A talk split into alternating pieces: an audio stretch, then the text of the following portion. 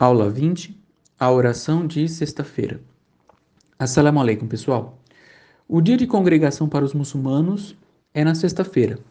É nesse dia que os crentes se reúnem para meditar sobre Deus, refletir sobre a vida e nós fazemos a oração no horário da oração do meio-dia.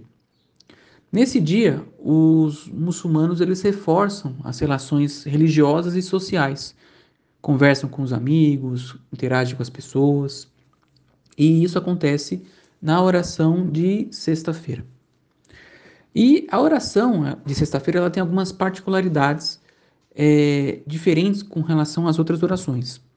Enquanto a oração do meio-dia, nos outros dias normais, na segunda, na terça e por aí vai, tem quatro ciclos, na oração da sexta-feira é, tem dois ciclos.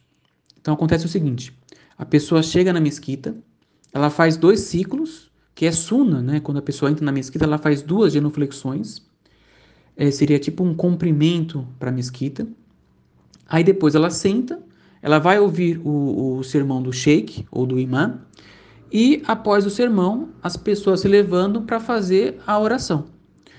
E essa oração ela tem dois ciclos, ela é igual à oração da manhã, tá? Então a pessoa ela ouve o sermão e aí depois ela faz dois ciclos. Isso se as pessoas estiverem é, reunidas, né, em congregação. Caso a pessoa ela chegue, ela perca a oração, ela deve substituir é, e fazer os quatro ciclos normais, como em todos os dias da oração do meio-dia, que são quatro ciclos, tá? Então, na sexta-feira, ela ouve o sermão e faz dois ciclos. Caso ela não, não, não veja a oração, ela faz é, a, o, a oração do meio-dia como se fosse normal. Fizeram uma pergunta outro dia. A pessoa pode trabalhar na sexta-feira? Sim. Para os muçulmanos não tem essa proibição. Nós não temos aquele Shabat, né? que é aquele dia que para tudo e não faz nada. Então a pessoa ela vai para a mesquita, faz a oração da sexta-feira e depois ela pode voltar para o trabalho normalmente. Não tem problema, ela pode voltar para trabalhar, para estudar, as atividades continuam normalmente.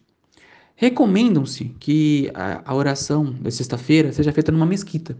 Porém, é, caso não seja possível, né, ela pode ser feita em qualquer lugar é, que tenha uma reunião. Por exemplo, um salão, uma casa, é, um parque, não tem problema, tá?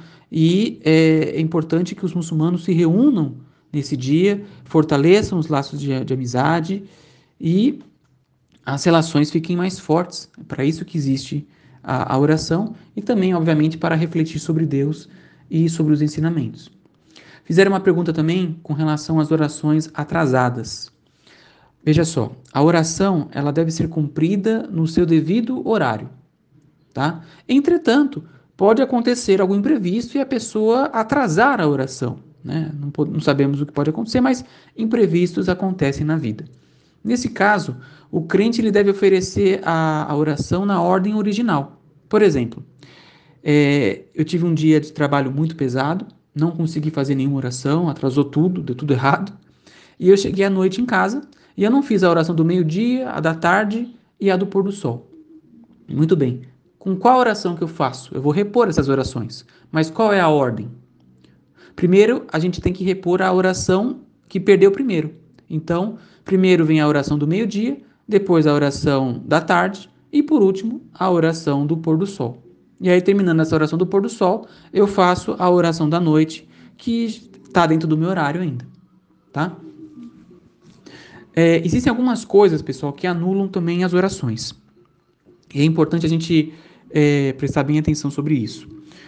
Primeira, primeira coisa, é fazer algum gesto ou movimento antes do shake. Então vamos imaginar que a pessoa está tá na, tá na mesquita e aí então vai ter a, o sheik, ele está terminando o Fatiha ele vai é, se curvar. E aí a pessoa vai lá e se curva antes do sheik. Ou seja, a oração dela foi anulada, tá? Porque ela, a pessoa ela tem que seguir exatamente o sheik. O sheik seria, o, o imã, né? É o líder. Ele é, ele é o motorista da oração. Então, ele primeiro faz e depois as pessoas que estão atrás seguem o que ele está fazendo. Então, se a pessoa se antecipa, ela acaba fazendo errado. Também é proibido comer e beber durante a oração. é um momento que nós não podemos é, fazer isso, tá? Falar também algo que seja fora do prescrito da oração anula. Né? Então, tenta imaginar, por exemplo, alguém está recitando al-Fatiha, aí a pessoa vai lá e atende o celular, por exemplo. Não pode, né? Não tem sentido. É, também anula a oração se a pessoa ela não ela renunciar à posição em direção à Meca. Então tenta imaginar, por exemplo, que a, a posição seja na frente, a pessoa vai lá e vira para o lado. Isso aí é, não está certo.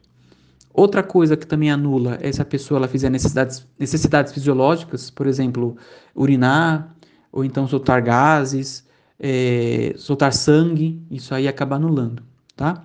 E também se a pessoa ela não estiver vestida de uma maneira adequada. No caso do homem, ele deve se cobrir e tem que estar pelo menos, pessoal, entre o umbigo e o joelho coberto, tá? Se tiver menos que isso, a oração é anulada. É, o correto mesmo é que o homem fique todo coberto, né? Cubra o, o, a parte superior e também a parte inferior. Essa é a forma correta. É, e as mulheres elas devem se cobrir também, deixando de, de fora né, a, as mãos, os pés e o rosto. Tá bem? Na, no próximo áudio eu vou falar um pouquinho sobre o zakat. E aí a gente vai terminar é, nos próximos áudios sobre os cinco pilares do Islã e depois eu entrarei é, em outro tema, se Deus quiser. Qualquer dúvida que tiverem, me mande aqui no privado. Assalamu alaikum, pessoal. Bom sábado a todos.